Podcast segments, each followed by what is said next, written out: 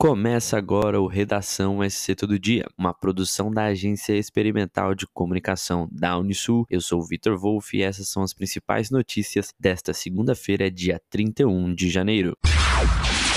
Reclamação recorrente dos moradores do bairro São Clemente, na rua Aldo Ussi, a vala Vina teve a tampa quebrada mais uma vez. A situação aconteceu após um acidente neste final de semana, quando uma placa cedeu e um caminhão ficou preso na vala. Em contato com a Rádio Cidade, o secretário de Infraestrutura do município de Tubarão, Guilherme Danfelbach, explica que uma das quatro tampas que estavam quebradas foi substituída na manhã desta segunda-feira. Uma segunda será colocada por uma empresa que fará uma drenagem pluvial na vala para um condomínio na localidade.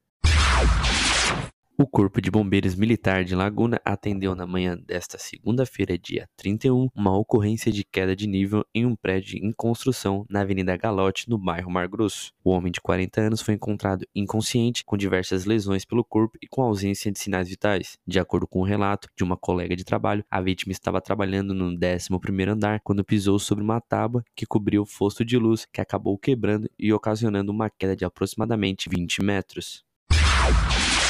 Depois de registrar três recuos consecutivos, a economia catarinense voltou a crescer em novembro de 2021. O índice de atividade econômica do Banco Central, que é considerado uma prévia do PIB, teve avanço de 1,7% em relação a outubro na série livre dos efeitos sazonais, de acordo com a análise do Observatório FIES foi o maior resultado entre os estados brasileiros. No país, o crescimento foi de 0,7% no mesmo período. No acumulado de 2021, o estado registrou expansão de 6,3%, superior à média nacional de 4,6%. A taxa de crescimento da atividade econômica catarinense em 2021, de janeiro a novembro, foi a terceira maior do país, atrás apenas do Espírito Santo e Rio Grande do Sul.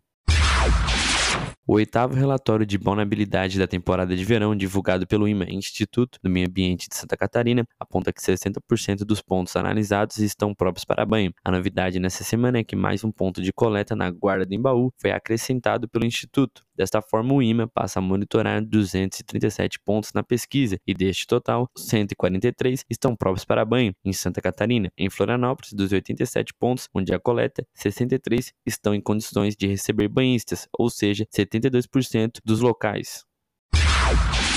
O secretário de Educação de Tubarão, Maurício da Silva, comenta sobre as obras nas unidades de ensino que a prefeitura deve entregar neste ano, entre elas dois centros de educação infantil dos bairros São Martinho e São João, ambas eram de responsabilidade do governo federal. Os trabalhos foram iniciados em 2017, mas o processo para a conclusão estava muito lento. Após aprovação na Câmara de Vereadores e autorização do Fundo Nacional de Desenvolvimento da Educação, o município vai concluir os serviços com recursos próprios. Maurício detalha que essas obras estão incluídas no pacote de de 6 milhões anunciado pela prefeitura em novembro de 2021.